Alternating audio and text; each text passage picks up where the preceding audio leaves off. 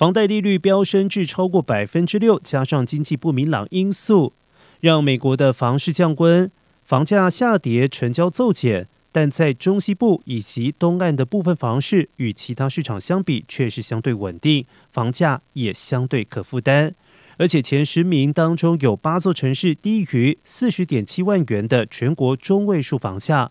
房价跌幅较少，以及未在可负担房市投十位的城市或者是地区，包括了芝加哥、纽约州府奥本尼以及密尔瓦基。经济学家指出，尽管利率上升，在上述的城市及地区的房屋需求仍然如一年前般强劲。